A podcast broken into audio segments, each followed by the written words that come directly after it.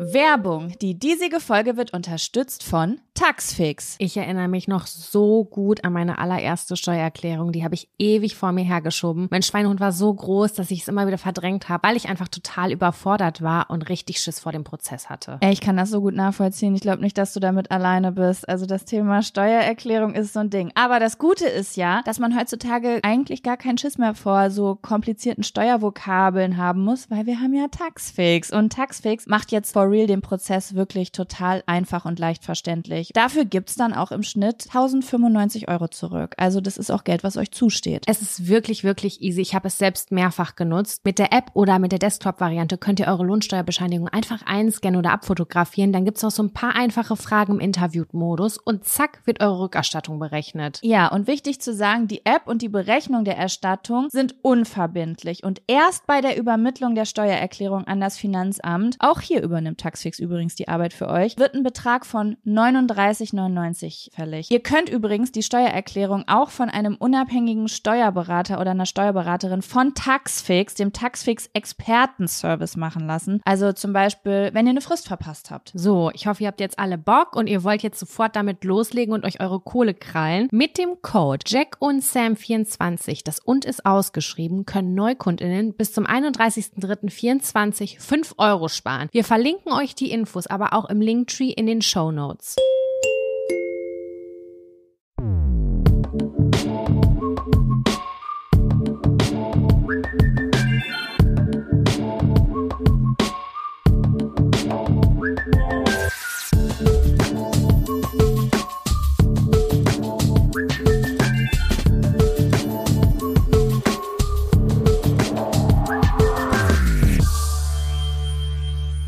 Hallo und herzlich willkommen zu einer neuen Folge Jack und Sam. Dem grandiosen Podcast, wo ihr uns Themen schickt und wir ziehen die dann auf Zetteln und reden darüber, weil ihr uns die geschickt habt. Genau, weil ihr uns die geschickt habt. Und, ihr habt uns richtig geile neue Sachen geschickt, die wir heute äh, vorbereitet haben, Jaco. Es gibt neue Zettel, neue Sexy Seven Lange. Material. Geil. Lange, lange, lange, viele Zettel, viele, viele Zettel. Ja. Und äh, da freue ich mich sehr doll drauf. Mir ist aufgefallen, wie viel sich Dinge gedoppelt haben. Also so oft, dass sogar du sie manchmal doppelt in die Liste geschickt, äh, geschrieben hast. Und zwar, äh, was ich immer wieder lese, sind ähm, Dinge, die uns peinlich sind. Der peinlichste Moment. Das finde ich immer spannend. Die Leute wollen unbedingt ähm, den Tigesbild haben. Das stimmt. Die Sache ist, ich habe es, glaube ich, auch irgendwo aufgeschrieben, was uns als letztes Peinliches passiert ist. Also da muss ich ein bisschen aufmerksamer werden, weil äh, da, glaube ich, kann ich zwischendurch nochmal einen raushauen, weil mir passieren häufiger peinliche Sachen, aber ich kann die dann immer nicht so richtig gut mich dran erinnern. Ich muss mir die eigentlich immer aufschreiben. Das ist auch sowieso eine Sache bei mir. Kennst du dieses Gefühl, du sitzt abends auf der Toilette und hast so einen Gedanken und denkst so, boah, den muss ich unbedingt festhalten, der ist für einen Podcast super cool oder für ein Geburtstagsgeschenk für Personen. Den vergisst du auf jeden Fall. Den vergisst du, aber du Man bist dir so sicher. ja. Ich bin mir so sicher, ich werde den nicht vergessen. Das nächste Mal, wenn ihr das habt, ihr sitzt irgendwo auf dem Klo und ihr habt so einen Gedanken und denkt so, das ist die krasseste Geschäftsidee ever oder das muss ich unbedingt meiner Freundin erzählen und ihr denkt oder auch morgens, wenn man aufwacht und man hatte einen Traum und das war so spektakulär, dass man denkt, das kann ich auf keinen Fall vergessen, weil das ist die Idee des Jahrhunderts. Schreibt sie auf, weil die Wahrscheinlichkeit, dass ihr sie vergessen werdet, ist sehr groß. Das habe ich gelernt. Ich denke, ein Buzzword ist, wirklich nur Ist ein so. Wort. Ich Es denk ist manchmal- komplett weg. keine Ahnung, manchmal habe ich die absurdeste Idee ever und ich find's mega geil und ich denke, das ist so groß in meinem Kopf in dem Moment, so präsent, dass ich denke, das kann ich nicht vergessen und dann sitze ich da abends und ich erinnere mich nicht. Und genauso war es auch eben gerade. Es war, ich habe heute Morgen noch überlegt, was sind meine Ab- und Fun-Faktoren, ne? Und ich habe in meinem Kopf gedacht, ja, na klar, das auf jeden Fall. Das kann ich gar nicht vergessen. Und wer saß hier eben und hat, was war nochmal der Abfaktor? Was war nochmal der Abfaktor? Und ist mir nicht eingefallen, obwohl es so spektakulär in meinem Kopf gewesen ist. Das ist, Manchmal hat mein man Gehirn. Glück und es kommt zurück, aber wirklich zu einem ganz anderen Zeitpunkt, als ihr das gebrauchen könntet.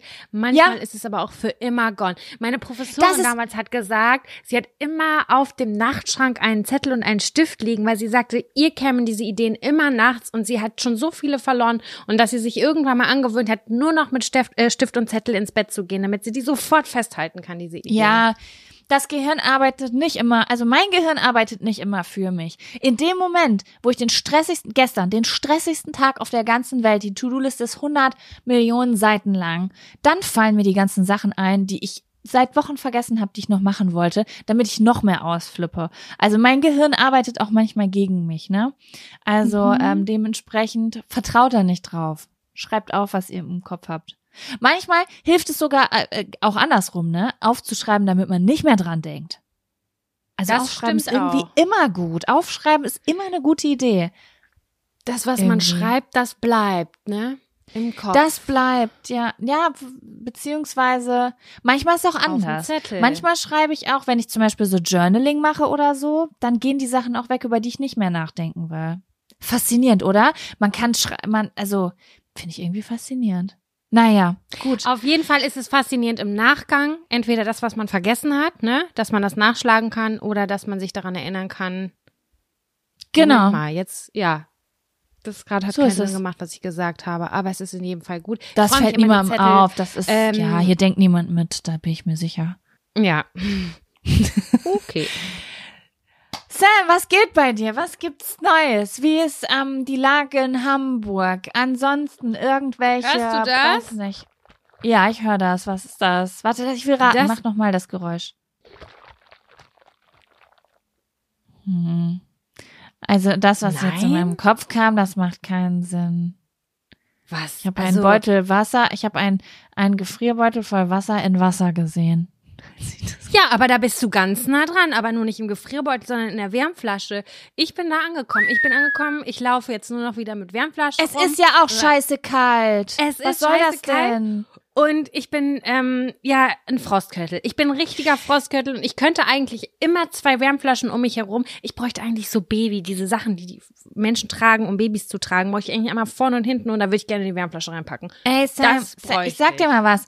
Ich war diejenige, die vor zwei Wochen hier stand und gesagt hat, Heizen, Energiekosten, das interessiert mich nicht. Wisst ihr warum? Ich dusche kalt. Ich heiz diesen Winter einfach gar nicht. Ich mache mir eine Wärmflasche, weil ich mache ja jetzt auch Eisbaden und ich bin da total abgehärtet. So stand ich hier mit meinem Ego, habe mich richtig geil gefühlt.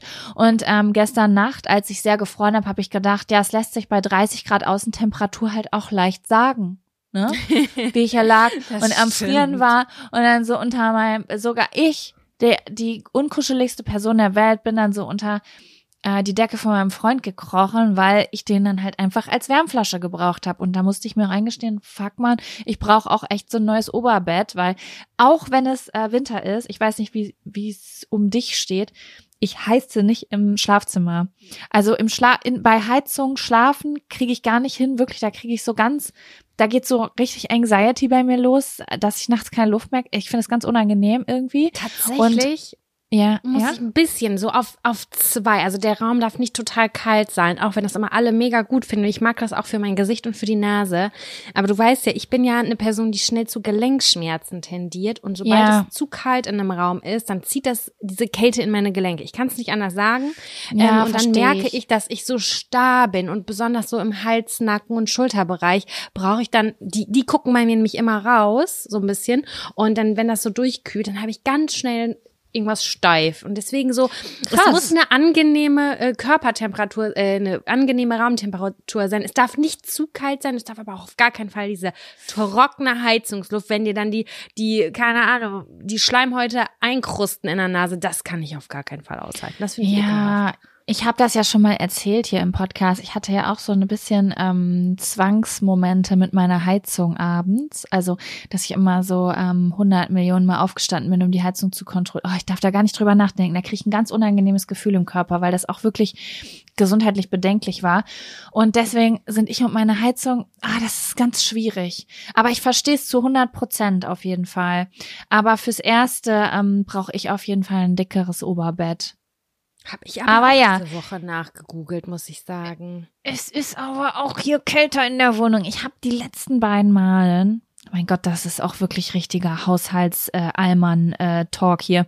Die letzten Male habe ich in Wohnungen gewohnt, die richtig krass, also die letzte Wohnung, in der ich war, war richtig krass isoliert und es war wirklich mhm. so, sogar im Winter, wenn es geschneit hat, ähm, da hatten wir auch so ein Dachfenster.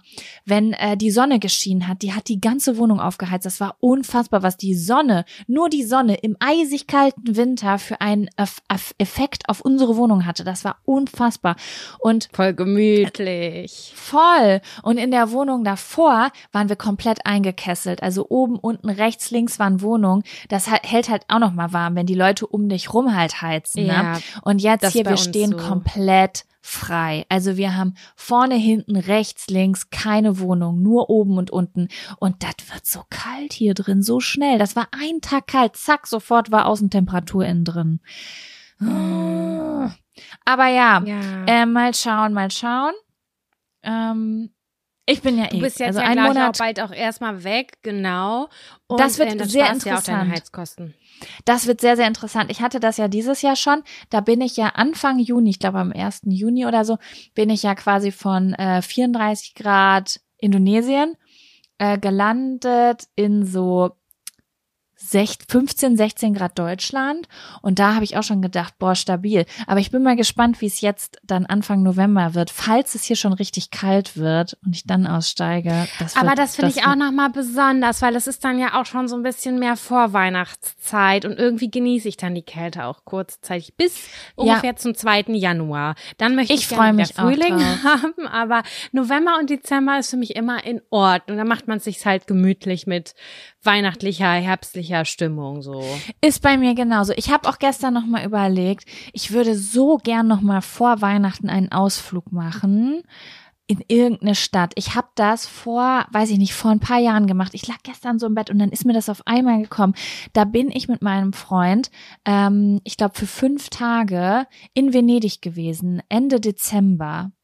Und das war der geilste Winterausflug, den ich in meinem ganzen Leben hatte, weil ich bin über neblige Brücken gelaufen mit einem heißen Kakao in der Hand, so im ja, Halbdunkeln. Und an jeder Ecke waren Lichter und Weihnachtsmusik und so. Das war so krass und das will ich dieses Jahr unbedingt noch machen, mal so richtig. Ich habe gestern schon so eine Liste, also nicht aufgeschrieben, ich sollte es aufschreiben, sonst werde ich es vergessen, gemacht mit Dingen, auf die wir uns im Winter und Herbst freuen, um so ein bisschen die Vorfreude anzuheizen.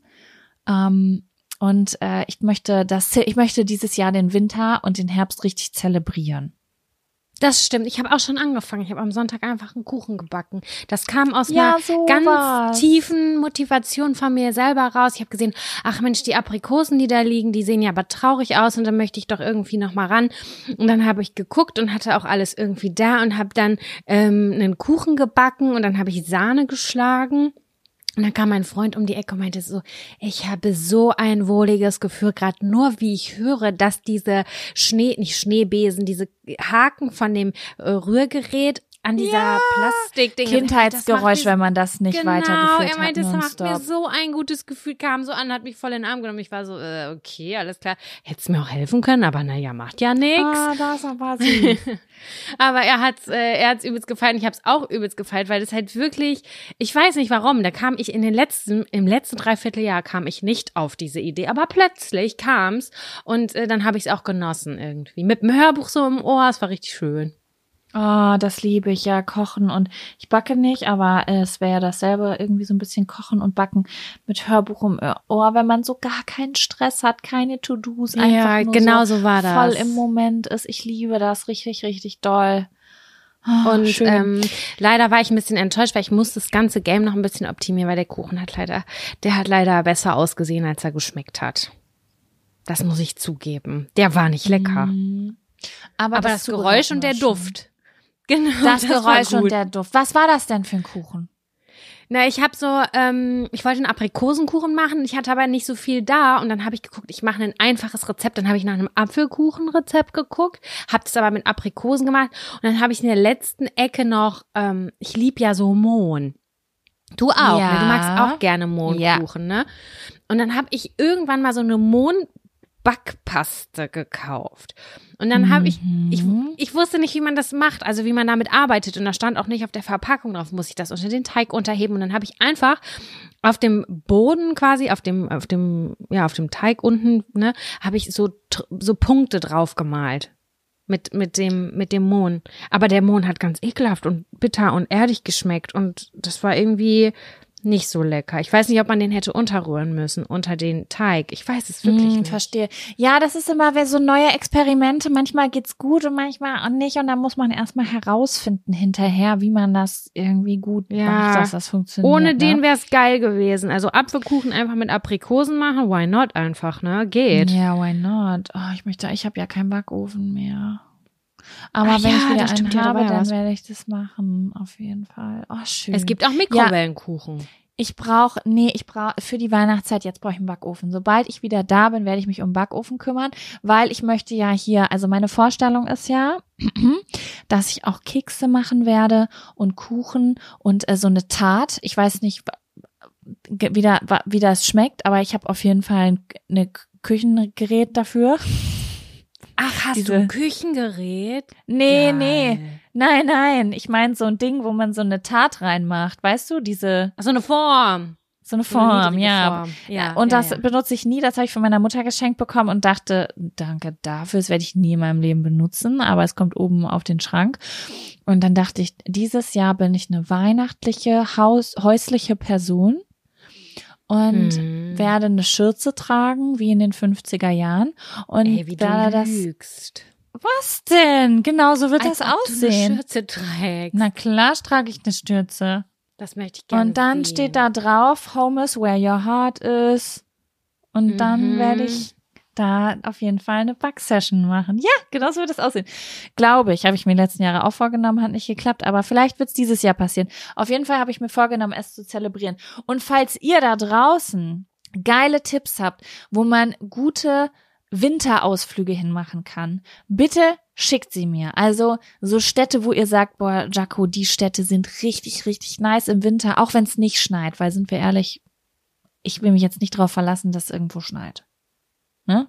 Aber hat's die letzten zwei Jahre hat's aber immer schon auch geschneit, das weiß ich noch ziemlich genau, weil ich dachte mir nur so, Das boah, stimmt. krass, ich laufe durch Hamburg und irgendwie die Stadt, in der es irgendwie nie schneien soll und ich habe hier schon extrem viel Schnee gesehen, das muss ich sagen. Auf Ich jeden Fall. So mega. Aber lange. es ist häufig, war es im Februar und so. Und ich habe aber Lust auf diese Weihnachtsaus, auf diese Winterausflüge ganz oft im Dezember, weil da so die Ja. vorweihnachtliche Zeit ist und weil es da halt auch noch ganz gemütlich in den Städten ist. Da sind noch die ganzen Lichter aufgebaut und die Musik läuft und die Weihnachtsmärkte sind da noch und so.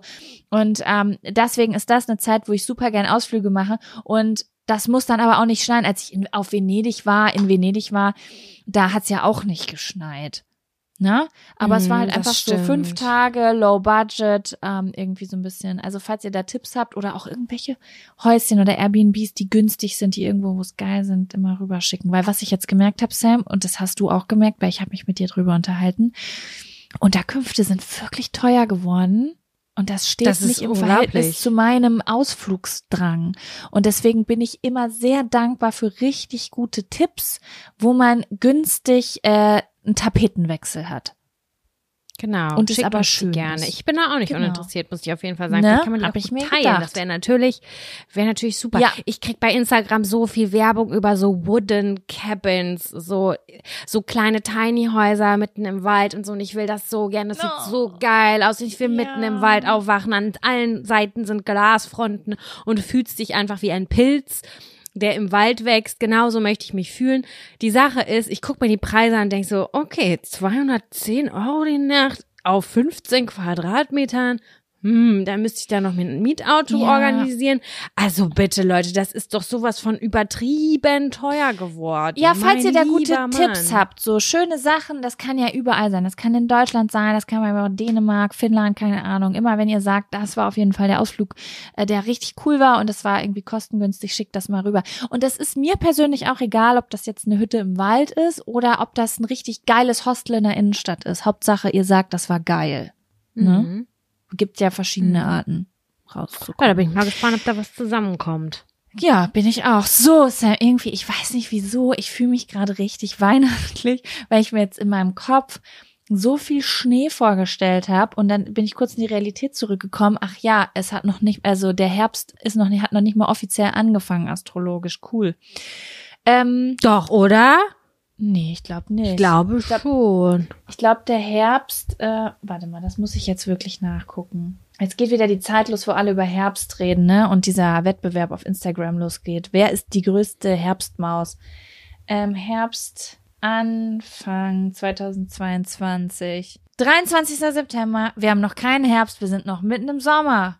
Fräulein. Aber es gibt so zwei verschiedene Herbstanfänge. Den astrologischen und noch irgendwelchen. Ja, das Astronomisch meine ich. Heißt das überhaupt astrologisch? Nee, meteorologisch. Ich sage immer astrologisch dazu, aber astrologisch ist ja Astrologie. Meteorologisch meine ich, sorry. Ähm, ist ja auch wurscht. Es ist auf jeden 1. Fall herbstlich, September. Der meteorologische Herbstanfang ist am 1. September. Das habe ich nämlich mitgeschnitten. Hä, echt? Ich habe gerade Herbstbeginn und dann steht hier am 23. Es gibt einmal den kalendarischen und dann einmal den meteorologischen. Ja, du so. hast recht. Ja, gut, dann glauben wir natürlich dem meteorologischen, weil das äh, viel ähm, ähm, äh, wissenschaftlicher klingt als kalendarisch. Ich fühl's halt auch, die braunen Blätter, die kommen runter. Ja, wobei, wozu ich auch nicht Nein sagen würde, Sam, wäre noch mal so eine warme Septemberwoche. Also sowas, wo Eine man noch mal goldene. irgendwie auf eine goldene, wo man noch mal so auf 20 Grad hochgeht oder 18 Grad und es ist ganz warm, aber goldig. Das ich liebe ja eigentlich so, ja, nicht, weil jetzt gerade, Weißt du, was da ich dann machen möchte? ist Ostwestfalen grau auf jeden Fall richtig gut am Stissel. Was möchtest du machen? Dann möchte ich, dann möchte ich, dass es ein bisschen windig ist und dann gehen wir mit unserem Drachen raus und lassen Drachen steigen. Da habe ich Bock Oh drauf. nee, da bin ich raus, Sam. Ich, also wenn ich eins auf der Welt nicht verstehe, dann ist es Drachensteigen. Was? Und weißt du was? Das ist die einzige Sache, wo mein Freund und ich uns einig sind. Wir stehen draußen, sehen jemand mit dem Drachen und dann geht das Gespräch los. Was soll das eigentlich? Warum macht man das? Ich weiß Man auch kann nicht. sich davon sogar ziehen lassen vom Skateboard. Ja, das finde ich cool. Wenn wir es mit dem Skateboard machen, bin ich dabei. Doch, ich finde das schon ganz cool. Das ist schon irgendwie besonders. Das macht irgendwie, man hat so eine Aktivität dabei, wenn man draußen ist. Das finde ich so schön. Mhm. Und so, so, eine, so ein Engagement, wie hoch geht's, wie weit geht's, so ein bisschen so challenging. Das finde ich irgendwie ganz cool. Das Okay, macht- vielleicht habe ich das. Erlebnis einfach noch nie so gehabt. Ich habe wahrscheinlich auch meinen letzten Drachen steigen lassen, als ich sechs war oder so. Aber ich muss auch sagen, ich, vielleicht habe ich auch ein traumatisches Erlebnis, weil ähm, ich als Kind mit meinem Vater in Dänemark auf dem Fahrrad mit dem Drachen war. Oh, stimmt, guck mal. Und dann sind wir umgefallen und mein Vater hat sich irgendwas gebrochen. Oh, das ist natürlich ein heftiges Erlebnis, das stimmt. Mhm. Das Aber ich stimmt. erinnere mich nicht mehr dran. Aber ich weiß, diese Sachen aus der Kindheit, von denen man weiß, dass sie passiert sind, aber man erinnert sich eigentlich gar nicht mehr dran. Richtig komisch. Naja, so Sam, das ich finde, wir haben da so richtig äh, die Zeit eingeleitet. Und ich stelle dir jetzt aber trotzdem schon mal die Frage. Bist du bereit? Ja, ich bin sowas von bereit. Hast du einen Fun und oder einen Abfaktor? Ja, ich habe einen tollen Fun-Faktor und ich habe einen richtig schrottigen Abfaktor. Yes. Okay, ich habe auch beides. Dann Geil. Mal, ich guck mal rein. Ja, doch, kann man so sagen, hab ich. Beziehungsweise ich habe äh, ja doch. Mhm, so machen wir's. Gut, Womit willst du womit fangen wir an? anfangen? Ich würde sagen, wir fangen wollen wir mit dem Abfaktor anfangen. Ja, lass machen. Dann, Dann kommt kommt jetzt der Abfaktor. Abfaktor. Sam, was ist dein schrottiger Abfaktor? Was bedeutet schrottig? Das, Top das Tupperfach. Das Tupperfach im, in jeder Küche. Ich hasse es. Ich hasse es so hardcore, John. Ich habe das so krass reduziert. Jaco, ich habe, wenn es hochkommt, habe ich sechs Tupperschalen und aber auch sechs dazugehörige Deckel.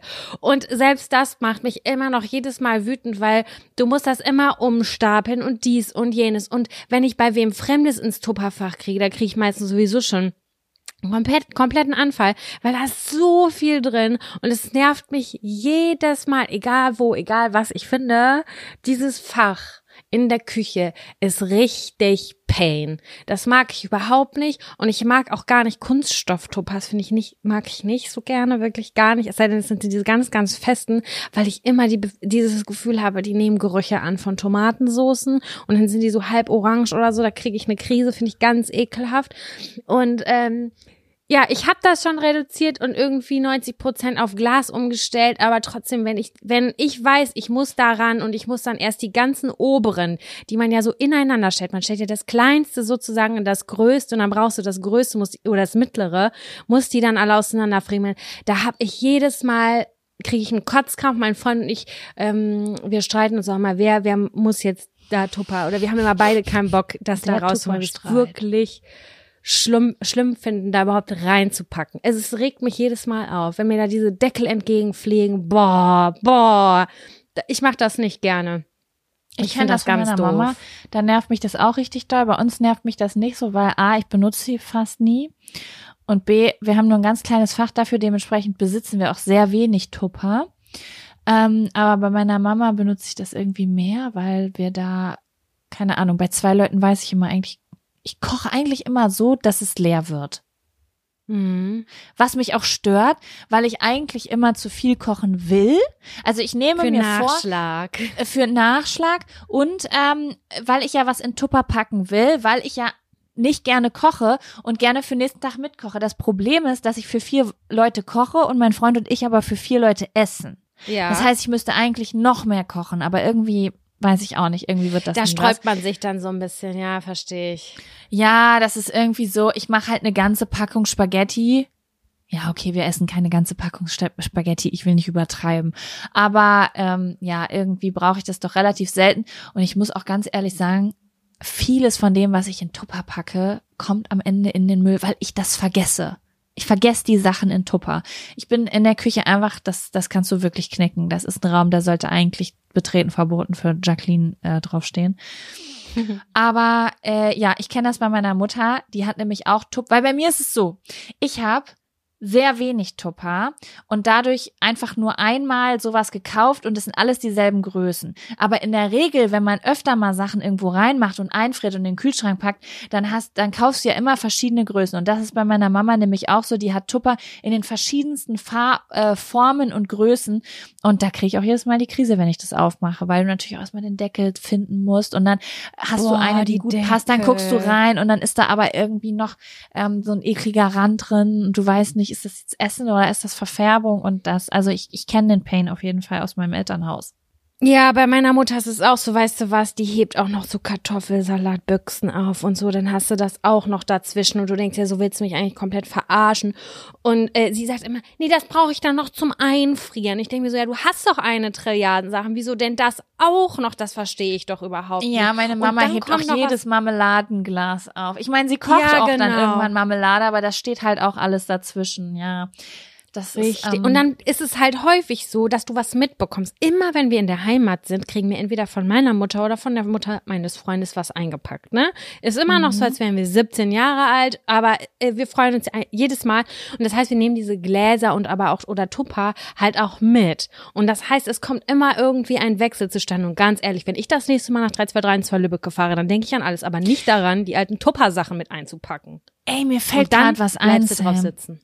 Ich habe gestern ja. einen Film geguckt, der heißt 100 Dinge. Ich wollte gestern unbedingt eine deutsche Komödie gucken. Ich hatte so eine deutsche Komödienwoche und das ist so ein Film mit äh, Matthias Schweighöfer und jemandem, des, dessen Namen man kennt und der fällt mir gerade nicht ein. Und da haben die, äh, da geht's, das ist, das ist so ein Film, wie die eine Wette abschließen. Die dürfen irgendwie 100 Tage ohne Konsum und jeden Tag dürfen sie sich eine Sache von ihren Sachen wiederholen. Also die sind in ihrer leeren Wohnung nackt, starten die. Und mhm. ähm, eigentlich ein ganz geiles Konzept. Aber am Anfang des Films wurde gesagt, wie viele Gegenstände Menschen haben. Und ich krieg gerade nicht mehr die Generation unserer Eltern auf die Kette, aber unsere Großeltern haben im Schnitt irgendwie 260, ich glaube es waren 260 Dinge besessen pro Kopf. Mhm. Und unsere Generation besitzt pro Kopf 10.000 Dinge. Ist das mhm. nicht krass? Aber was ist mit der Generation unserer Eltern? Ja, das weiß ich eben nicht mehr. Da müsste ich noch mal reingucken. Das habe ich, ich hab vergessen, das Gefühl, aber das lag mehr.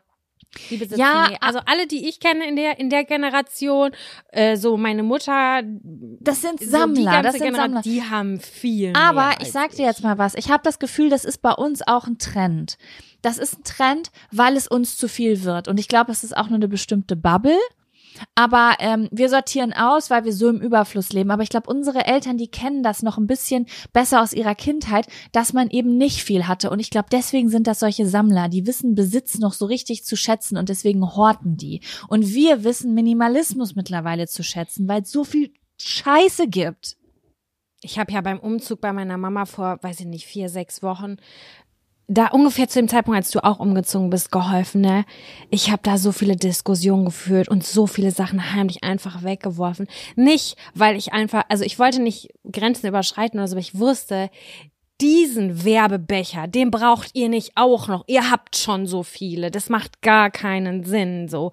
Und es war immer dieses, ich habe so diese Masse an Sachen, die hat mich so fertig gemacht. Ich war wirklich so, was geht ab? Und das ist wirklich überall bei all den Elterngenerationen, wo ich zu Hause bin, dann denke ich mal so, Das boah, krass. überall Kram. Da ist Ja. eine Menge Sachen. Und da habe ich meine mit meinen sechs Tupperdosen, da denken die, ach du Scheiße, die hat ja nix. Das denken Das die. ist wirklich so. Ich, äh, eine Freundin von mir hat auch letztens gerade das Haus gehütet ihrer Eltern und die hat mir sogar ein Video gemacht von allen Sa die, von ihrem Haus, weil sie es so absurd fand, was die Eltern alles besitzen und was da rumsteht.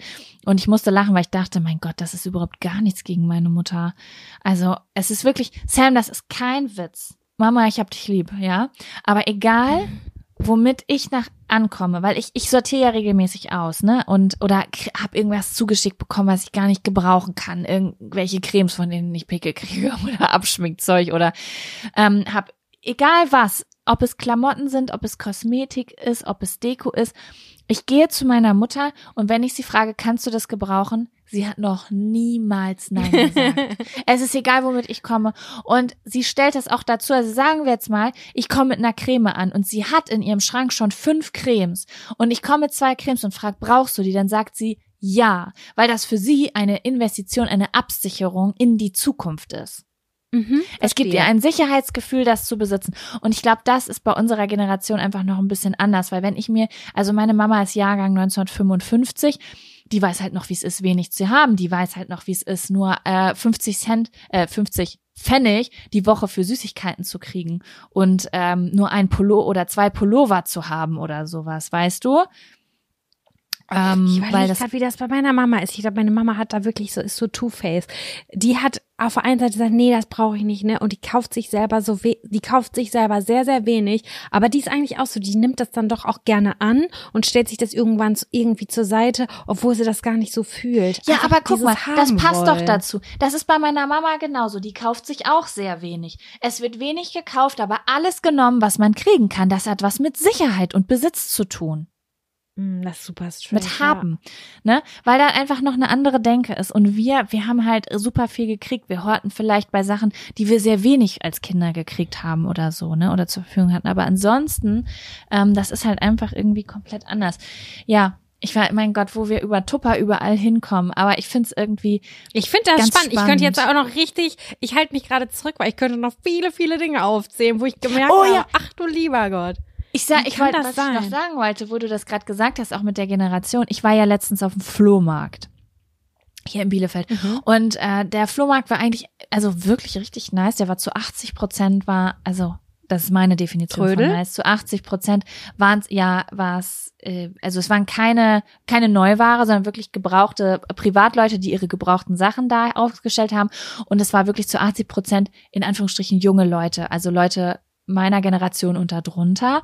Was bedeutet, Mhm. man hat halt richtig freshes Zeug gekriegt. Aber es waren halt natürlich auch äh, ein paar äh, Muttis und Tanten dabei, die da was verkauft haben. Und es gibt eine Sache, die findest du nur ab Generation 50 plus. Welches was? Und zwar Werbeartikel, die auf Flohmärkten verkauft werden. das ist doch ein Scherz auch. Ja. Das ist einfach, weil für die alles einen Wert haben. Da siehst du was, da ist irgendwie eine, eine Tasse von einer ZDF-Mediathek mit Biene Maya drauf, da steht 50 Cent dran oder ein Euro dran. Und ich muss mal so lachen, weil ich weiß, die gab's umsonst. Weißt du? Mhm. Oder irgendwelche Schlüsselanhänger von VW oder so. Keine Ahnung. Die sammelt dann- sogar mein, die sammelt sogar der Mann meiner Mutter. Alles, wo Mercedes draufsteht und ich denke mir, so, das kann nicht dein wahrer Ernst sein. Junge. Ich lieb Was das einfach. Ich liebe das und Sieht äh, so ich, ich find's so hässlich geil. aus. Ja, voll. Und das sind so Sachen irgendwie, ähm, die, die pack ich nicht mal in eine zu verschenken Kiste an der Straße, weil ich denke, das will ja keiner haben. Aber es gibt eine Gener- Generation, für die hat alles ein, was auch etwas sehr Schönes ist. Es ist, es ist manchmal skurril in dieser Zeit, wo wir gar nicht wissen, wohin mit dem ganzen Kram, ne? Aber ähm, eigentlich ja Was die ist- richtige Ich Denke. finde es so spaßig und auch so interessant, einfach aus dieser Marketing-Sicht, dass es wirklich Marken geschafft haben, Kult zu sein bei Menschen, die dieses Produkt nicht mal besitzen, aber die möchten gerne einen AMG-Schlüsselanhänger haben. Oder äh, die wollen einen äh, VW-Bus äh, hier als so kleine Figuren haben und sich irgendwo hinstellen, die, haben aber gar keinen so, weißt du? Das finde ich so Ja, interessant, ja. wie, wie man es schafft. Also wenn du als Marke so einen Kult um dich geschaffen hast, dann hast du alles richtig gemacht. Das ist, ultra Mann. krass. Ja, das ist wirklich richtig krass. Ah, crazy. Ja. Jaco, äh, was war denn dein Abfaktor eigentlich diese Woche? Ach so, mein Wir waren bei Abfaktor. Tupper dam damals. Früher damals waren wir mal bei Tupper. Äh, Das wie sieht's bei dir aus? Ja, mein Am-Faktor ist kurz und knapp. Ich habe euch doch letzte Woche erzählt, dass ich Antibiotikum verschrieben bekommen habe für meinen fucking Zahn, wo ich mich so drüber aufgeregt habe, weil ich ja so Schiss vor Fungi und ähm, so ein Kram hab, ne? Fungi, alle Mhm. Nebenwirkungen, Darmgeschichten und so weiter. Was sehr gut läuft, muss ich sagen, weil ich ungefähr eine Million ähm, Bakterienstämme für meinen Darm dazu nehme. Und dann hatte ich einen Arzttermin jetzt äh, gestern. Und zwar ist es so, ich war beim Zahnarzt und der hat gesagt, der Zahn muss raus, kann ich aber nicht selber machen, gehen Sie da zu einem guten Oralchirurgen. Ich sag, alles klar, habe ich mir rausgesucht, bin hingegangen. Und dann habe ich zu dem gesagt, äh, ja, ich habe eine Frage. Der Zahnarzt hat mir ein Antibiotikum verschrieben. Und dann sagt er zu mir, warum? Und ich sag so, Krass. ähm, naja, wegen Zahnentzündung. Ja. Also ja, es wäre nicht nötig gewesen. Also Antibiotikum hat so viele Nebenwirkungen, das hätte man auch echt gut sein lassen können. Ich denk, du willst mich doch verarschen. Und ich sag so, ja, aber wirkt denn dann die Betäubung überhaupt? Wenn sie das dann da rausziehen, weil das, man kann doch Entzündungen nicht betäuben. Und dann guckt er mich an und sagt, glauben Sie doch nicht diese armen Märchen, dass man Entzündungen nicht betäuben kann. Das hat er zu Krass, mir ey. gesagt. Und das Ding ist aber, wenn ich das google, dann steht das da, dass man das nicht so gut betäuben kann. Ich weiß nicht, was stimmt, aber. du vertraust ihm ähm, also nicht so richtig. Mm, naja, also ich habe es ja gestern am Telefon bei dir schon angedeutet. Es war eine Praxis, die hat Fragen bei mir aufgeworfen. Es ist nämlich so, ich habe das ja im letzten Podcast schon erzählt, dass ich ein bisschen Zeitdruck habe. Ne? So in ungefähr zweieinhalb Wochen geht's für mich nach Indien und ich möchte gerne dann mit einem abgehalten, also halbwegs abgehalten gezogenen Zahn losfliegen und nicht mit einem Zahn, wo eine fette Entzündung drin ist. Ne? Hm. Und wenn wir über Entzündung reden, rede ich über wirklich eine Entzündung. Und dementsprechend habe ich rumtelefoniert und habe natürlich de- den Termin genommen, den ich als erstes bekommen habe. Bei einer Praxis, die gute Bewertungen hatte. Es ist mir nur eine Sache aufgefallen, Sam. Ist eigentlich auch ein guter Abfaktor und etwas, wo ich eigentlich immer drauf verweise. Ich gucke mal bei Google die Sterne und ich vertraue schon der Mehrheit. Also ich suche mir jetzt nicht die geringste Sternebewertung raus und gucke, was die Leute geschrieben haben und entscheide Ja, danach. vernünftig. Wenn jetzt irgendwie, sage ich jetzt mal, zwölf richtig gute Bewertungen sind und zwei sind scheiße und die, die zwölf sehen halbwegs echt aus, dann vertraue ich da auch drauf. Aber mir ist eine Sache aufgefallen. Und zwar, wenn Leute negativ, also wenig Sterne geben und negativ kommentieren, dann wird ja häufig von der Praxis darauf reagiert. Mhm. Ne? Und ich finde es ganz ausschlaggebend für mich als Entscheidungsgrundlage, wie Praxen auf diese Nachrichten reagieren, weil das für mich etwas mit Professionalität zu tun hat. Sozusagen, egal wie doll sich jemand aufruft, der Kunde ist König. Man muss sich nicht alles gefallen lassen, nein. Aber ich finde irgendwie bei so medizinischen Dienstleistungen haben Emotionen nicht so viel zu suchen. Das Irgendwie. stimmt. Das ist wie bei so. Mails irgendwie. Natürlich kann man zwischen den Zeilen immer noch ein bisschen äh, lesen, aber ähm, so äh, eine gewisse Art von Sprache deutet. Das ist auch ein Qualitätsmerkmal, muss es man ist sagen, ein wie die darauf reagieren. Ja, Genau. Ne, also nicht falsch Fall. verstehen.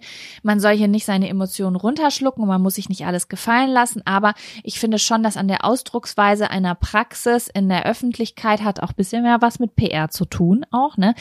Man so ein bisschen die Professionalität ablesen kann. Und die Antworten waren schon derbe unprofessionell, ne? Also, Was stand denn hat da so drin? naja, da hatte zum Beispiel einer äh, geschrieben, der hieß irgendwie, oder die hieß irgendwie Jane the Honest oder sowas.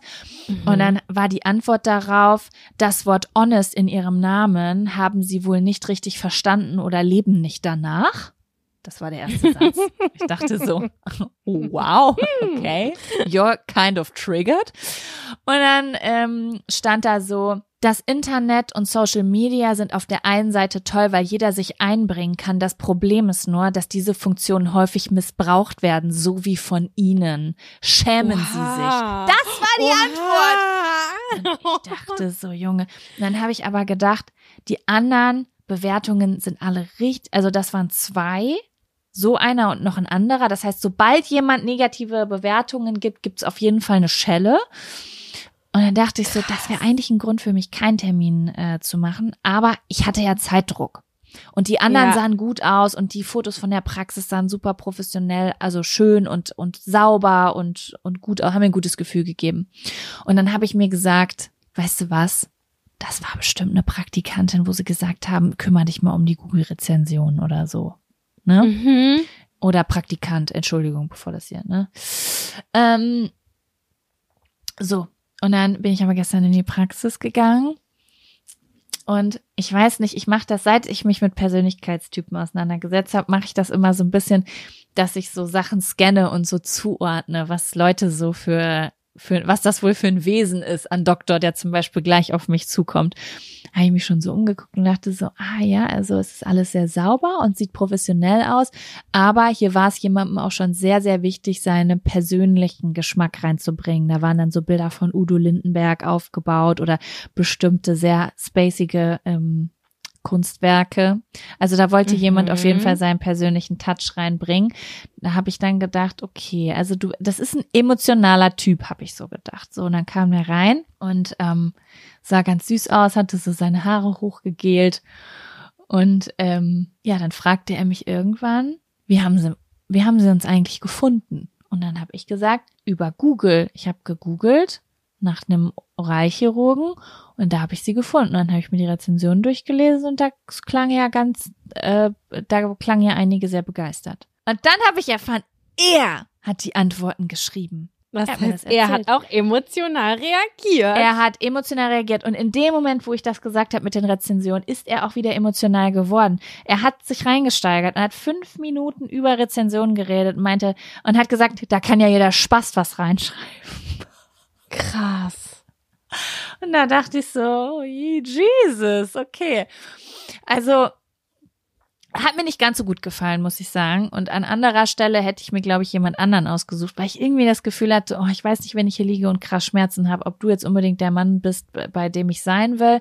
Aber ich habe keine Zeit und alles, was er zur Operation gesagt hat, klang crazy professional. Dementsprechend, ich werde berichten. Ich finde es einfach spaßig, dass der das selber geschrieben hat. Das muss ich wirklich sagen. Ja, ich finde es auch spannend. Vielleicht sollte man ihm das mal äh, anvertrauen, dass es nicht so der beste Weg ist. Also, ja, aber ist wahrscheinlich schwierig. Wahrscheinlich trauen sich die Kolleginnen und äh, Kollegen da wenig. Weil Ja, also das ja muss ich wirklich auch ein sagen. Deeply, äh, ja, ein sehr, sehr impulsiver Mensch zu sein. Ein sehr impulsiver Mensch, ja, auf jeden Fall. Hat auch am Ende noch sehr viel über die Regierung geschimpft. Und ich dachte so, wieso lande ich eigentlich immer bei den Ärzten, die über die Regierung sprechen? Was, was ist das in meinem Leben? Oder sind es einfach so viele Menschen? Aber ja, auf jeden Fall war das ein spaßiger. Ich wär, das ist auf jeden Fall der Mann, dem ich morgen äh, meinen Kiefer anvertraue. Der wird mir morgen Zahn rausziehen. Mal schauen, wie das läuft. Naja, das eine widerspricht Gott sei Dank nicht dem anderen. Also alles tutti, ey. Eben, eben, das denke ich auch. Aber da ist mir mal wieder aufgefallen, Sam. Ich mag's richtig gerne, bei Ärzten und Ärztinnen zu sein, die so mehr bei dir als bei sich selber sind. Also die so einfühlsam Mhm. sind, ne? Das mag ich, die auch so mitkriegen, wenn du dir um irgendwas Sorgen machst und darauf eingehen.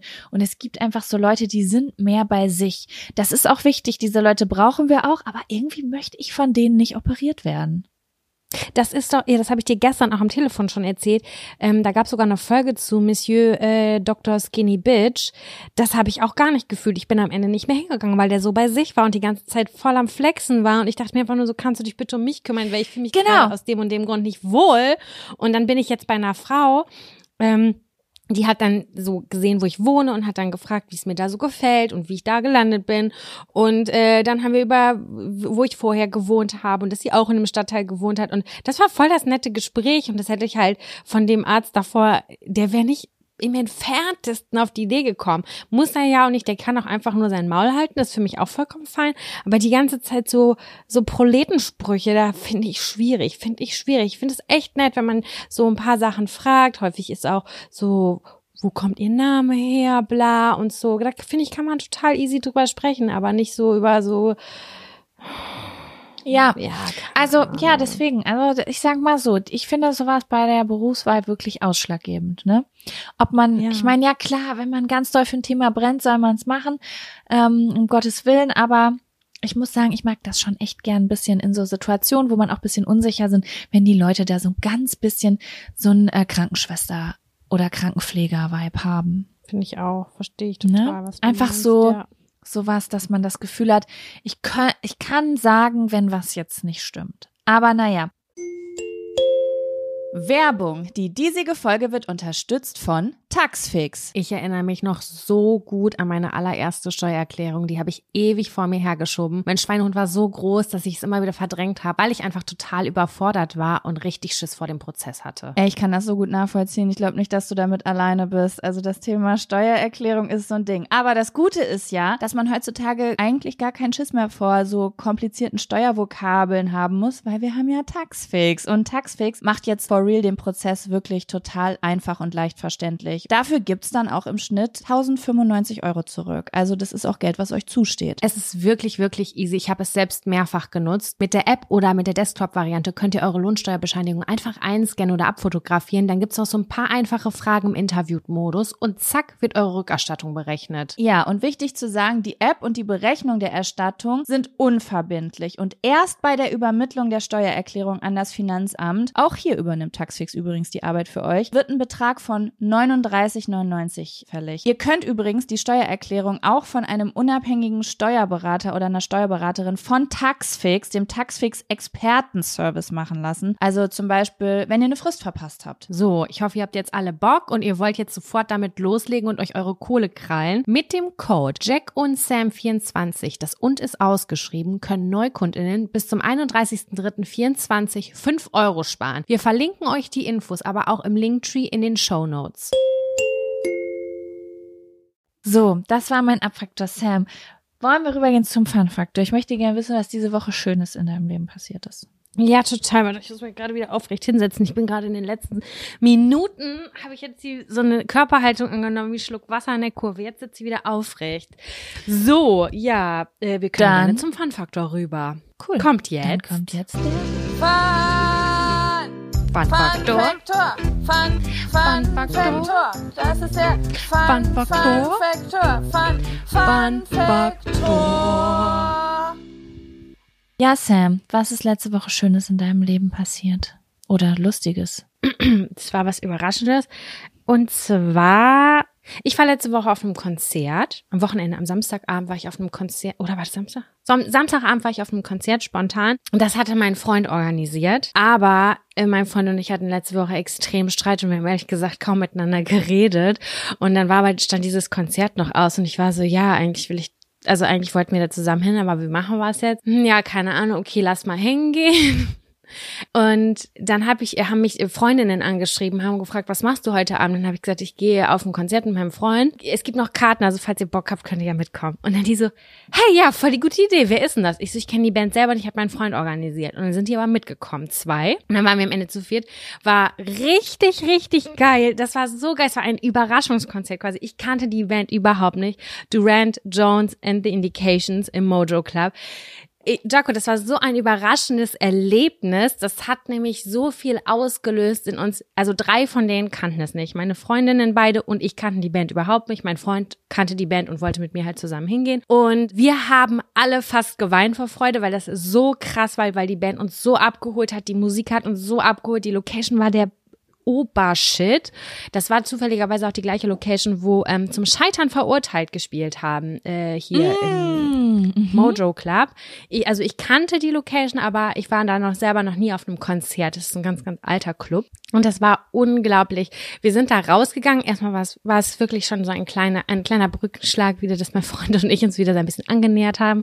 Ähm, wir hatten in letzter Zeit, äh, wir hatten uns einfach letzte Woche total gestritten und wir sind nicht mehr wieder so, konnten nicht mehr wieder so richtig naja, wie soll ich sagen, wir haben es nicht so richtig geschafft, die Kurve zu kriegen, aber der, das Konzert hat es auf jeden Fall geschafft. Und auch die Tatsache, dass meine beiden Freundinnen mitgekommen sind, ähm, waren einfach mega positiv. Wir saßen danach noch eine Stunde zusammen und haben einfach immer wieder Revue passieren lassen, ähm, wie das, wie, wie dieses Konzert so war. Und es, es gibt ganz viele Bands, die schaffen es irgendwie nicht so richtig, meiner Meinung nach, das Publikum so mit einzubinden und das so ein bisschen zu motivieren. Die ziehen ihre Show ab. Das hatte ich sogar bei vielen Künstlern oder Künstlerinnen schon, die ich selber so krass abgefeiert habe.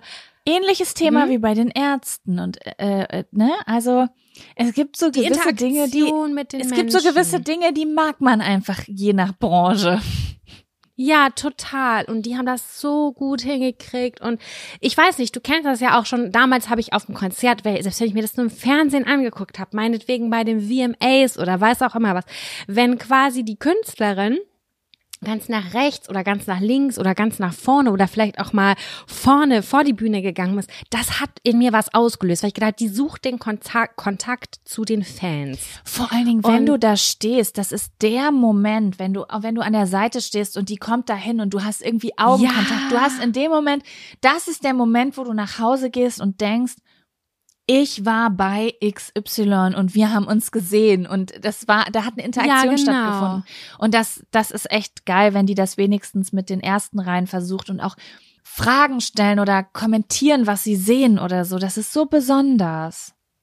Das ist wirklich so besonders, haben die so gut geschafft. Es war eine große Band, ich glaube, es waren sechs oder sieben äh, Instrumente mit auf der Bühne und zwei Liedsänger. Und das war ähm, wirklich unfassbar krass. Das hätte ich nie gedacht. Wir hatten neulich das unser bestes oder unser schlechtestes Konzert, wo ich gesagt habe, ich, ich kann das immer nur positiv bewerten, wenn ich quasi selber was mitsingen kann. Aber das, ich wurde eines Besseren belehrt. Ich kannte gar keinen einzigen Song und ich war, ähm, von meiner Freundin war das überhaupt nicht das Genre. Sie meinte, das, ich höre gar nicht sowas in der Richtung. Aber es war so ultra krass, instrumentalisch, ähm, stimmentechnisch, die Performance und so. Es war richtig, richtig cool.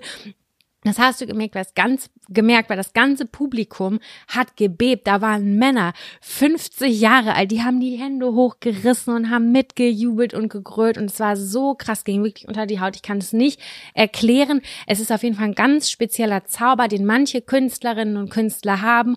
Und ähm, dann gehst du da raus mit so einem beflügelten Gefühl. Und ich finde es wirklich krass, ähm, dass so eine, so viele Menschen, also jetzt in unserem Kreis, in dem wir da waren, so positiv da rausgegangen sind, obwohl sie gar keinen Bezug dazu hatten. Das war schon echt ganz, ganz doll besonders. Das also, ist wirklich krass besonders, dass eine Band, ja. deren Texte, deren Songs ihr nicht kennt, so ein Gefühl Gar auslöst. nichts. Das sagt ganz viel über die Künstler auf. Das sind dann oft Leute, die wirklich für die Bühne gemacht sind, ne? Richtig. Also können wir mal schauen, Durant Jones and the Indications. Ich muss wirklich sagen, Hut ab, das war unglaublich, hat sich total gelohnt. Oh. Richtig doll. Ja, das war mein. Fun-Faktor am Samstag. Das war ganz toll. Richtig schön. Was ist dein Fun-Faktor? Ja, mein Fun-Faktor war, der ist gestern passiert. Ich habe gestern eine Aufgabe auf meiner To-Do-Liste gehabt, ähm, die mir ein bisschen äh, unangenehm war. Und zwar, ich habe ja, also der, ich, äh, Ende September kommt ja mein Kalender raus und Ja. Du kennst das bestimmt oder auch die meisten Leute, die zuhören, die irgendwie auf Social Media unterwegs sind. Wenn, also es ist so, wenn du ein Produkt rausbringst oder ich jetzt zum Beispiel mit einem Verlag einen Kalender mache oder man ein Buch schreibt oder sowas, dann bekommt man vom Verlag zum Beispiel äh, bestimmte, eine bestimmte Anzahl, die man zum Beispiel verschicken kann. Oder wenn ich jetzt zum Beispiel irgendwas gemacht habe oder irgendwer anders, dass man dann irgendwie so Pakete an Freunde oder andere Leute schickt, die man cool findet, mit denen man befreundet ist.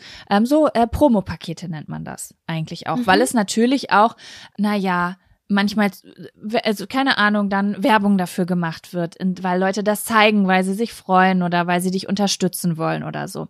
Und das ja. ist für mich schon immer eine Sache gewesen, äh, wo ich ganz gemischte Gefühle mit hatte, weil ich finde, es ist total ausschlaggebend, welche Beziehung du zu einem Menschen hast, wenn du demjenigen oder derjenigen sowas schickst irgendwie. Also ich habe dann immer ganz doll Angst, dass ich irgendwie so eine Abneigung in Leuten auslöse. Ich kann mir, ich kann das nicht erklären oder dass Leute denken, sie müssten das machen, weil es irgendwie, es ist ein Geschenk, aber trotzdem ist es ja auch bekommt, also Weißt du, wie ich das meine? Ich weiß gar da nicht, wie schwingt so eine sagt. kleine Erwartungshaltung mit. Genau, irgendwie. da schwingt eine kleine Erwartungshaltung mit, die ich gar nicht habe, weil ich sehe es immer wirklich als geschenkt und wer es fühlt, da freue ich mich natürlich total, wenn es äh, oder sie es zeigt. Aber äh, wer nicht, da denke ich gar nicht drüber nach. Was weg ist, ist weg. Mhm. Da gucke ich auch nicht nach oder so. Ne, das ist wirklich absolut freiwillig. Aber es ist halt nicht einfach wie ein Geburtstagsgeschenk. Man packt es aus, sondern ähm, in Leuten kann es einen Erwartungsdruck auslösen, dass sie, dass sie vielleicht oder dass sie denken, die Erwartung ist ja, da. Ja, das ist halt auch die Erfahrungshaltung, die du da hast. Ne? Genau.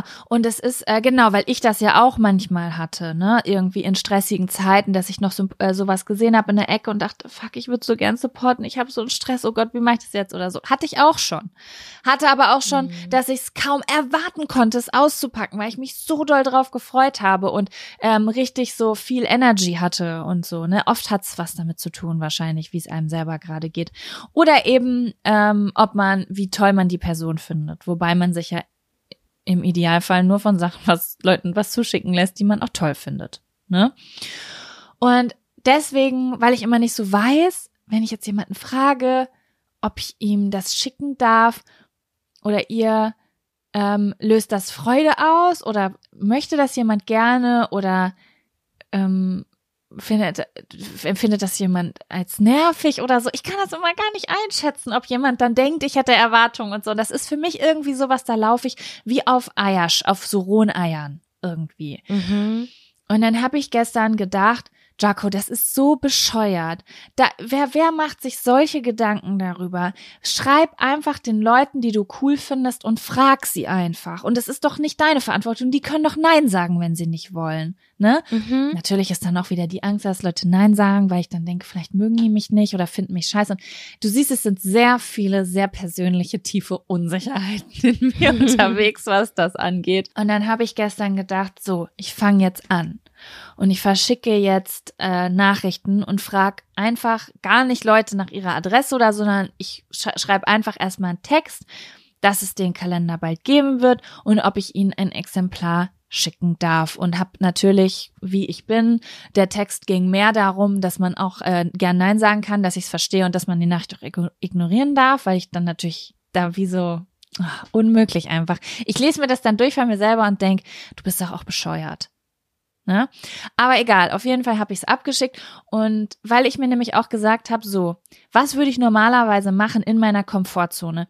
Ich würde einfach nur meine engen äh, Freunde und Freundinnen fragen, wo ich ganz genau weiß, dass sie das super gerne machen und sich freuen, ne? Mhm. Dann habe ich gestern gedacht, nee, ich frage, also ich ich frage jetzt auch andere Leute, mit denen ich nicht so viel Kontakt habe, die ich aber cool finde und so weiter.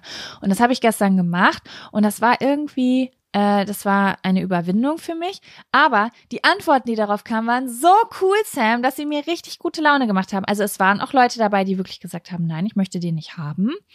Ähm, das war Ehrlich? Auch erst, mh, das war auch erstmal so komisch zu lesen und dann habe ich aber gedacht, nein, Jaco, das ist doch genau das, was du selbst auch lernen willst. Du hattest auch Zeiten, wo du gefragt wurdest und nicht wusstest, wie du Nein sagen kannst, weil du schon so viel Stress hattest. Aber diese Leute haben den Arsch in der Hose zu sagen, nein, ich möchte das nicht haben oder nein, Wandkalender ist nichts für mich. Oder so. Okay. Ne? Ja.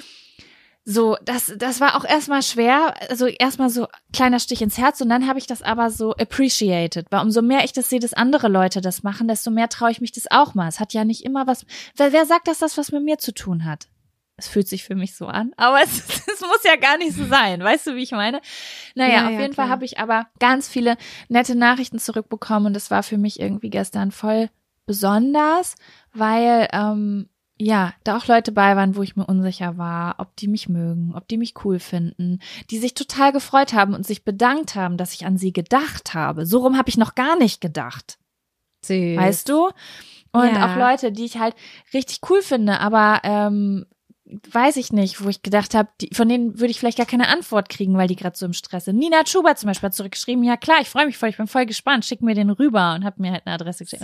Das, dann dachte ich so, oh mein Gott, wie cool ist das denn? Und ähm, auch Leute, mit denen ich früher mal Kontakt hatte, aber heutzutage nicht mehr, wo ich gar nicht weiß, warum eigentlich nicht. Mögen wir uns noch? Ist alles okay? Ja. So, ne? So, ganz viel Unsicherheit, die geschrieben haben, so, oh, ich freue mich so von dir zu hören und mega gerne. Und ja, das war irgendwie gestern, ja, voll besonders für mich. Voll das Learning irgendwie. Schön, schön. Und kannst du sagen, wie viel Prozent gesagt haben, nein, danke?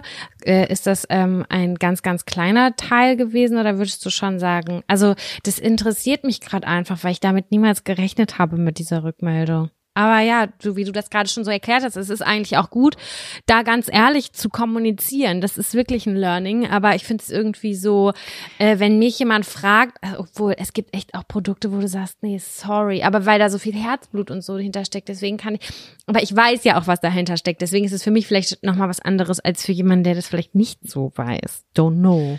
Ja, also äh, es, ich habe, ähm, also ich habe noch nicht alle gefragt. Äh, Du, dich frage ich, nat- dich frage ich auch noch, aber ich habe jetzt meine fünf engsten Freundinnen noch nicht gefragt. Ähm, aber du bist meine beste Freundin, du musst den nehmen. Ja, deswegen, deswegen Also, frag ich, das ob ist- da sagt, du nein, danke. Also ich möchte den nicht. Wen sollen wir verprügeln? Das ist hier die Frage. Dich frage ich nicht, du kriegst ihn einfach per Post. Das ist, das ist wahre Freundschaft, man fragt sich nicht mehr. Ähm, es waren, also ich habe äh, 25 Menschen angeschrieben und es haben zwei Nein gesagt. Also es, also ich habe auch noch nicht von allen eine Antwort, ne? Manche Leute haben es auch Okay. gelesen und nicht drauf reagiert, aber ich habe ja auch reingeschrieben, kann gern ignoriert werden. Vielleicht kriege ich auch noch eine Antwort. Ja, aber es ist auch ein Learning für Aber mich. ja, weil- ist auch scheiß drauf, scheiß drauf. Das ist wirklich ein Learning. Das ist total gut, ähm, das einmal so zu sehen, wie andere damit umgehen und dass man dann das auch für sich vielleicht praktizieren kann. Und nicht in diesen Konflikt gerät, so, Richtig. und dann jetzt schickt die mir das zu und ich das doch eigentlich gar nicht so gerne haben. Fuck, fuck, fuck, was mache ich jetzt? Genau, und das ist eben das ist ja auch das, worum es auch ganz viel in meiner Therapie und in meinem Coaching ging, dass ich immer so die, Ver also, dass ich dann so die Verantwortung dafür übernehme. Ah, andere Leute sind bestimmt gestresst. Ich check erstmal deren Kanal ab, wie gestresst sie sind. Und wenn ich das Gefühl habe, die haben zu viel zu tun, dann schicke ich denen das nicht. Das ist so ein Entmächtigen. Also ich entscheide für dich schon mal vorab, ob du meinen Kalender haben möchtest, ob du Zeit für meinen Kalender hast. Aber die Person Ja. darf das ja selber entscheiden. Plus, ich habe ja so Probleme, andere Leute um Hilfe zu fragen. Ich will alles immer selber machen. Und da habe ich gestern auch noch mal gelernt, uh, ein Blindspot bei mir ist, ich habe echt Angst vor Ablehnung.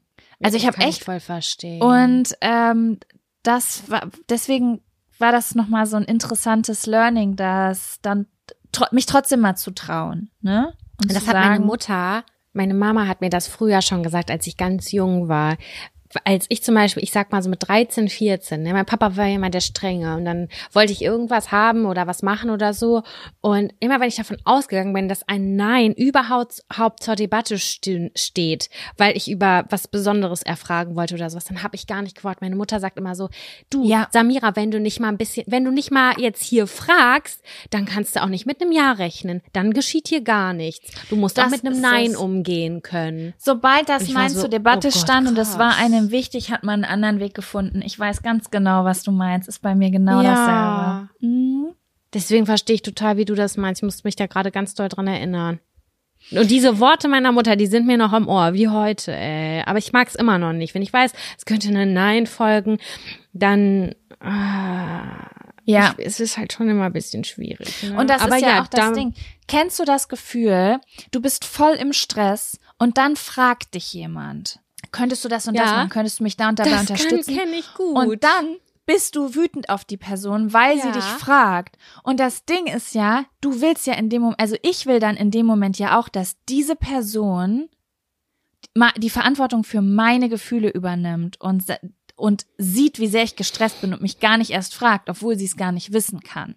Weißt du? Mhm. Und da denke ich auch wieder, fuck man, ja, das ist echt so ein Thema bei mir, dieses Nein sagen, aber freundlich Nein sagen. So einfach mal auch anzuerkennen und das ist, äh, das ist noch nicht wirklich in meinem Körper, wirklich, ich sag das jetzt, mein Kopf sagt das jetzt, aber ich fühle das noch nicht. Dass Nein zu sagen nicht unhöflich ist und äh, Ich weiß, aber ich muss was dazu sagen. Ich will, ich möchte sagen, dass ich das Nein nicht sagen kann, wenn ich weiß, dass da etwas von abhängt. Also wenn das jetzt Mhm. ist, so wenn es just for fun ist, dann würde ich sagen, nee, sorry, geht nicht. Aber wenn ich wenn mich jemand fragt, kannst du das und das machen, weil ich brauche das ganz dringend, sonst krieg ich Probleme oder was auch immer, keine Ahnung was, dann habe ich, egal wie stressig es bei mir ist, dann versuche ich das mit unterzubringen und auch dann empfinde ich dieses Ekelgefühl. Aber ich denke so, nee, die Person braucht das jetzt Ja. ganz dringend und das ist total wichtig. Vor allen Dingen, wenn es Weißt etwas ist, wo du eine Wahl hast. Weil manchmal hat man ja Sachen, da geht's wirklich nicht. Da sprich- schickt man dann, schicke ich eine Sprachnachricht hin und sagt, es tut mir so leid, aber an, an dem Tag ist das und das. Ich, äh, ich kann nicht. Ich würde, aber ich kann nicht. Aber äh, wenn ich könnte und die Wahl ist sozusagen, ich helfe dir oder ich habe Zeit für eine Pause für mich, weil ich bin kurz vorm Durchdrehen, dann wird's schwierig. Ja. Ja, Na? es ist, es ist kompliziert. Das- Man muss oh, das, das immer ist- abwägen. Fuck, das ist wieder dieses Grenzen setzen und ah. Ja gut, das ging jetzt sehr tief, aber das ist, glaube ich, auch der Grund, äh, warum mich das gestern emotional so ähm, aufgewühlt hat und dann positiv und negativ beeinflusst hat, weil da einfach, das ist ein Thema auf jeden Fall, wo ich noch, wo ich noch mal ein bisschen, ähm, das kann ich noch mal ein bisschen beobachten. Ja, voll, verstehe ich gut. Ja, aber trotzdem war es ein schönes Erlebnis und wenn ich in meiner Komfortzone geblieben wäre, dann würde mein Kalender jetzt nicht an 20 Menschen rausgehen, sondern an wahrscheinlich sechs Menschen, bei denen ich mir sicher gewesen wäre und keine Angst gehabt hätte, dass sie mich ignorieren oder Ja, Nein sagen. äh, voll gut. Sehr, sehr gut, ja. Werbung. Die diesige Folge wird unterstützt von Taxfix. Ich erinnere mich noch so gut an meine allererste Steuererklärung. Die habe ich ewig vor mir hergeschoben. Mein Schweinehund war so groß, dass ich es immer wieder verdrängt habe, weil ich einfach total überfordert war und richtig Schiss vor dem Prozess hatte. Ey, ich kann das so gut nachvollziehen. Ich glaube nicht, dass du damit alleine bist. Also das Thema Steuererklärung ist so ein Ding. Aber das Gute ist ja, dass man heutzutage eigentlich gar keinen Schiss mehr vor so komplizierten Steuervokabeln haben muss, weil wir haben ja Taxfix. Und Taxfix macht jetzt for real den Prozess wirklich total einfach und leicht verständlich. Dafür gibt's dann auch im Schnitt 1095 Euro zurück. Also das ist auch Geld, was euch zusteht. Es ist wirklich, wirklich easy. Ich habe es selbst mehrfach genutzt. Mit der App oder mit der Desktop-Variante könnt ihr eure Lohnsteuerbescheinigung einfach einscannen oder abfotografieren. Dann gibt's noch so ein paar einfache Fragen im Interview-Modus und zack wird eure Rückerstattung berechnet. Ja, und wichtig zu sagen, die App und die Berechnung der Erstattung sind unverbindlich und erst bei der Übermittlung der Steuererklärung an das Finanzamt, auch hier übernimmt Taxfix übrigens die Arbeit für euch, wird ein Betrag von 39,99 fällig. Ihr könnt übrigens die Steuererklärung auch von einem unabhängigen Steuerberater oder einer Steuerberaterin von Taxfix, dem Taxfix Expertenservice machen lassen. Also zum Beispiel, wenn ihr eine Frist verpasst habt. So, ich hoffe, ihr habt jetzt alle Bock und ihr wollt jetzt sofort damit loslegen und euch eure Kohle krallen. Mit dem Code Jack und Sam 24, das und ist ausgeschrieben, können Neukundinnen bis zum 31.03.24 5 Euro sparen. Wir verlinken euch die Infos aber auch im Linktree in den Show Notes. Guck, wieder was gelernt Ja. heute. Ja, wieder was gelernt. Sam, hast du Lust, mit mir einen von den neuen aufregenden Zetteln zu ziehen? Ja, sehr, sehr gerne. Okay, willst du? Ja, ich kann einen ziehen.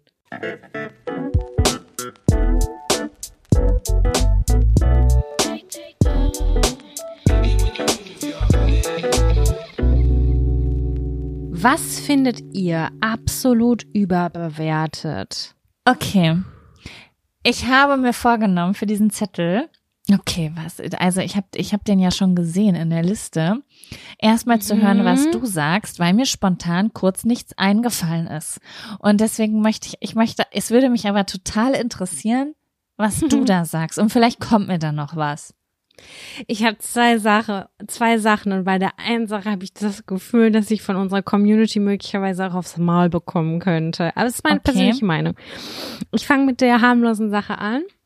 Mhm. Kabellose Staubsauger. Kacke. Ich habe einen für 500 Euro gekauft. Okay, Leute, ich habe einen gekauft und ich dachte mir nur, das ist bahnbrechend. Ich finde diese Teile so überbewertet. Ständig müssen die ans Akku-Ding äh, an, an Akku ran. Ich krieg meine 70 Quadratmeter Wohnung nicht komplett durchgesaugt.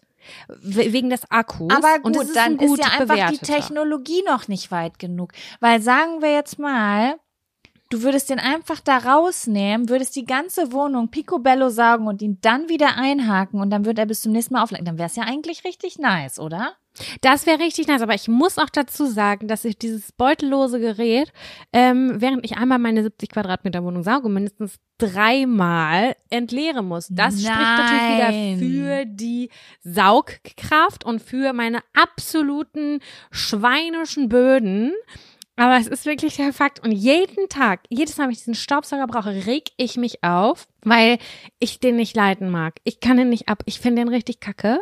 Und es regt mich total auf, dafür Geld ausgegeben zu haben. Und dieser 180 Euro Staubsauger von Miele mit einem scheiß Stromkabel dran, hätte mir mehr Ach gebracht. so.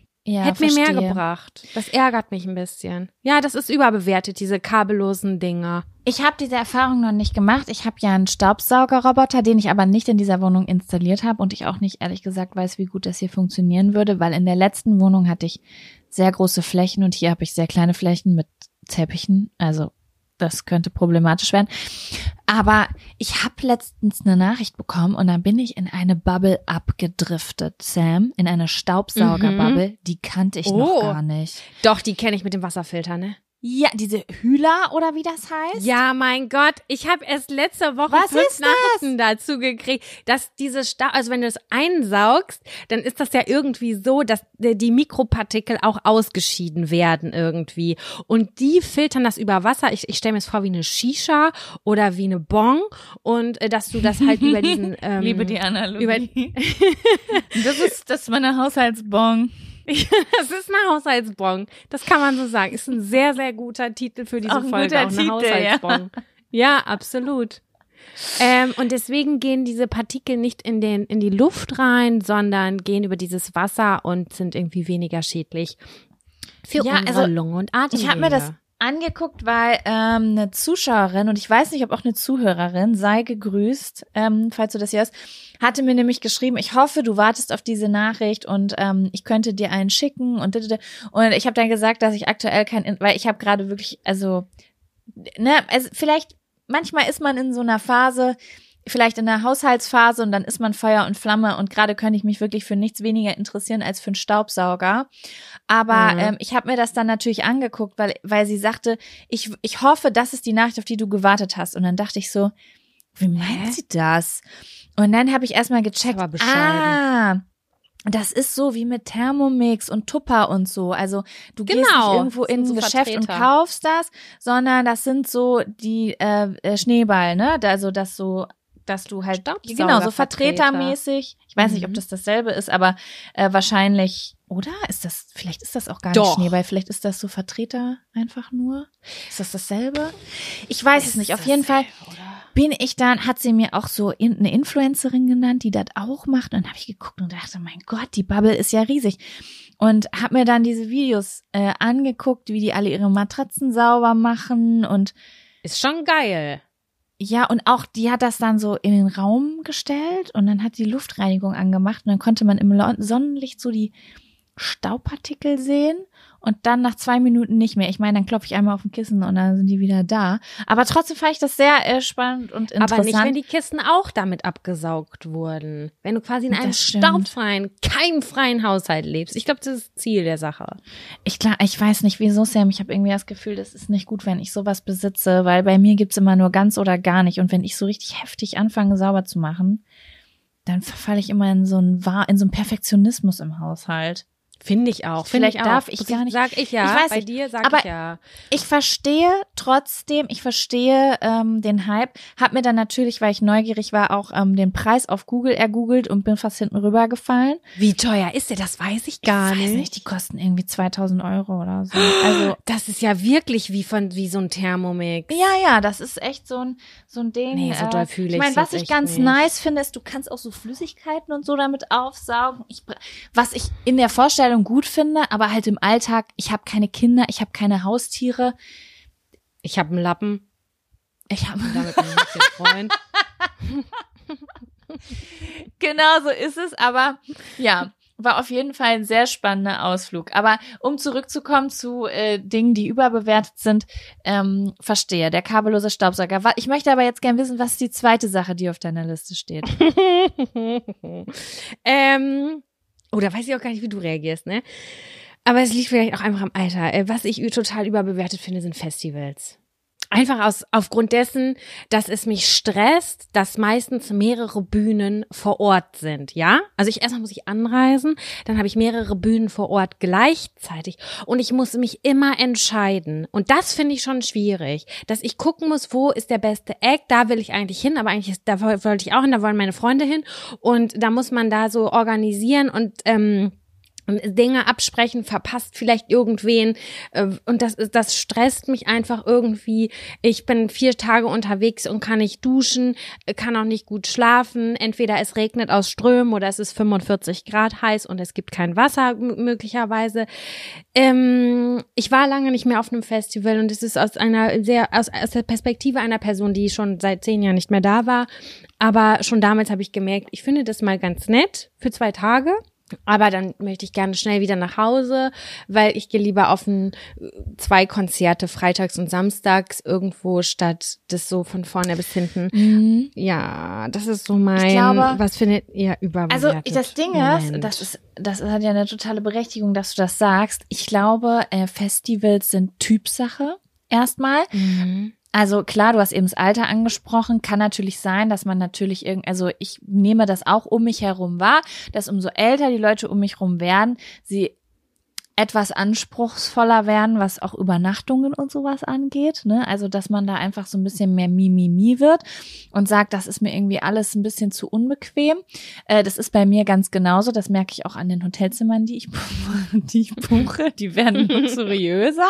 Entschuldigen Das Sie, welche, einfach so zu- Härtegrad hat die Matratze? Auch wenn es natürlich so cool klingt, hä, was? Ich bin 45 oder 50 und ich schlafe noch in Hostels. Ja, klingt cool, äh, dass du in einem Mehrbettzimmer schläfst, aber ich bin irgendwie mehr Mimimi. Auch wenn es natürlich cool ist, wenn man sich ähm, diese Flexibilität, ach mein Gott, wie ich auch gerade abschweife, um mich hier irgendwie zu rechtfertigen. Long story short. Ich glaube, es ist ein bisschen Typsache.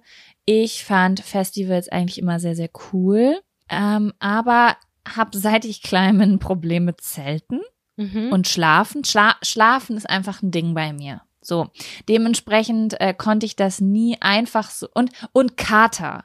Also ich habe schon noch nie ja. ähm, verschiedenen, also heutzutage weiß ich, dass ich bestimmte Arten von Alkohol einfach nicht vertrage und mich dann am nächsten Tag viel übergebe. Das hat, das wusste ich früher aber nicht. Ich dachte, so ist das einfach. Das ist bei meinem Körper mit Alkohol so. Plus ich kann nicht schlafen. Das heißt, so ein Festival war für mich einfach sehr, sehr anstrengend und unbequem. Aber ich glaube, es ist auch ein bisschen Typsache. Es gibt einfach Leute, die da richtig drauf stehen, vier Tage durchballern und durchziehen und äh, nachts nur fünf Stunden schlafen und morgens das erste Bier auf. Das, es gibt solche Leute. Es gibt noch, natürlich auch Festivals, die ganz anders sind. Aber ich muss auch sagen, ich habe nicht so viel Festivalerfahrung. Ich habe auch nicht so super viel Festivalerfahrung. Immer wenn ich das sehe, habe ich auch einen FOMO-Moment bei meinen Leuten in der Story und Freundinnen und keine Ahnung was. Aber im Großen und Ganzen denke ich mir so, äh, boah, das stresst mich. Zum Beispiel dieses Wochenende ist hier Reeperbahn Festival. Ne? Das ist äh, eigentlich so ein Kultur- und Musikfestival. Und das ist in ganz vielen Locations gleichzeitig.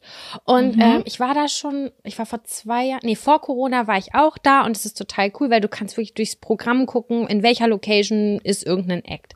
Und dieses Jahr war es so, oh, dieses Jahr, jetzt ist Reeperbahn Festival und ich wohne sehr nah auch dran. Und es war für mich so, boah, lass mal wegfahren. Irgendwie, irgendwie stresste mich das, diese Entscheidungen zu treffen, dann zu organisieren mit meinen, mit meinen Leuten, so wer will zu welchem, in welchem Act sehen und keine Ahnung was. Und irgendwie fand, finde ich das stressig. Ich habe gesagt, okay, ich bin weg. Ich bin, ich verlasse Hamburg, so, Mhm. weil mich das Ja, irgendwie so ein bisschen, äh, ja, weiß ich auch nicht. Das ist mir immer so ein bisschen zu viel Action. Obwohl ich sagen muss, also ich habe noch fest, eine, ich habe noch eine Festival Bucketlist. Und zwar Also es, Coachella. Ja, würde ich mir auch angucken, auf jeden Fall. Ich möchte unfassbar gerne mal aufs Burning Man. Ja. Es ist jetzt auch gerade und eine Freundin von mir ist da. Die ist jetzt schon zum dritten Mal in Folge da und ich bin sehr doll neidisch und beobachte es auf Instagram, weil es so cool aussieht. Bill Kaulitz hat auch sehr davon geschwärmt, muss man sagen. Mm, Das soll echt abgefahren sein. Ich muss sagen, immer wenn ich ans Burning Man denke, denke ich an Melke mittendrin, weil es eine Burning Man Folge gibt und so stelle ich mir dann immer die Burning Man Erfahrung. Die kenne ich die nicht, Folge? die Folge. Mhm. Ja, die ist echt abgefahren. Da habe ich schon damals gedacht, das wäre irgend so was Spezielles. Ich wusste gar nicht, dass das so groß und bekannt ist.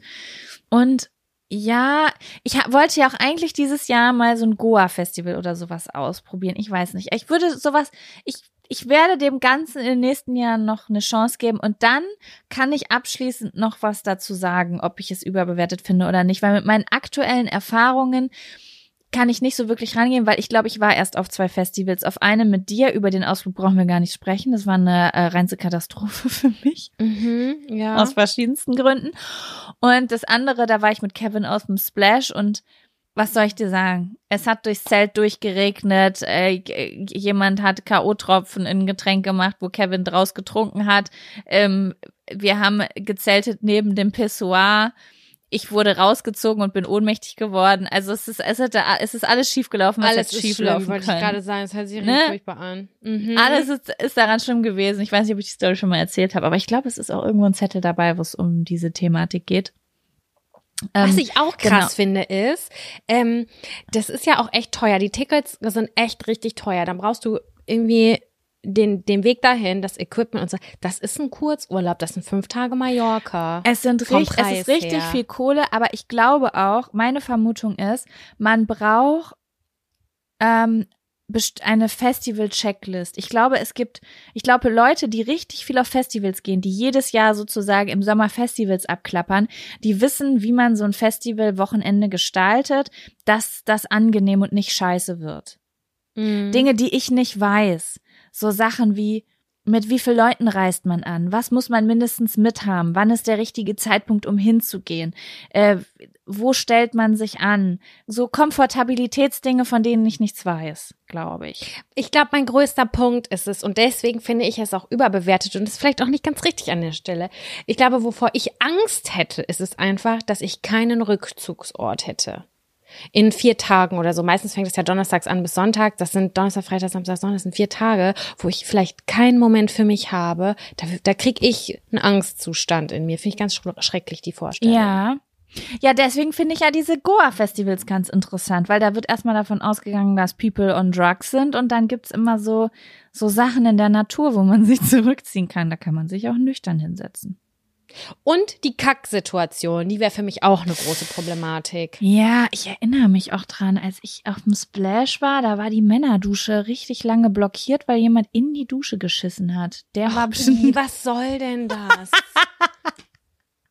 Ekelhaft. Stell, so, stell dir vor, willst du duschen, liegt da einfach eine Wurst unter deiner, unter deinem Duschkopf.